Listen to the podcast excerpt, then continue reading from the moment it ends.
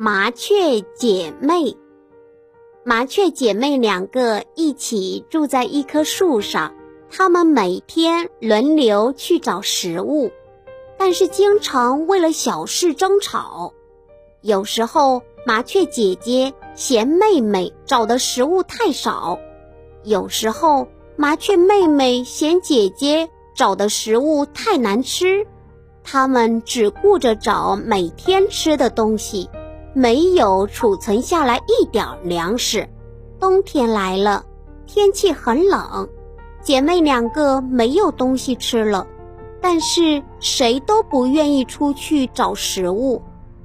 麻雀姐姐想，妹妹会去找食物的，她那么能吃。麻雀妹妹想，姐姐会去找食物的，她是老大，应该这样做。结果。姐妹两个谁也没有出去，西北风呼呼地刮着，麻雀姐妹两个都蜷缩在窝里，哆嗦地叫着：“饿呀，冷呀！”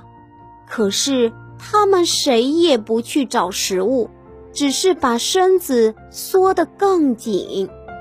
风越刮越凶，雪越下越大。